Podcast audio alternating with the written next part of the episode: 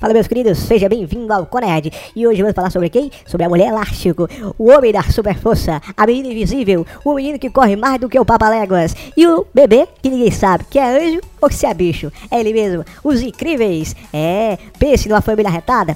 Rapaz, vocês sabiam que a história dos incríveis, o filme, foi inspirado na vida do autor? É, ele se inspirou porque na época ele estava tentando conciliar a sua vida do trabalho e a sua vida pessoal. Será que deu certo? O filme deu certo, mas ninguém sabe a vida do Pop Dalton.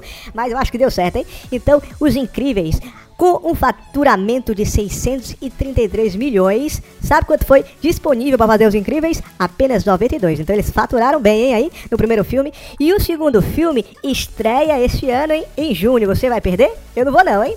Então, esse é o Conerd de hoje. Um grande abraço e até o próximo vídeo.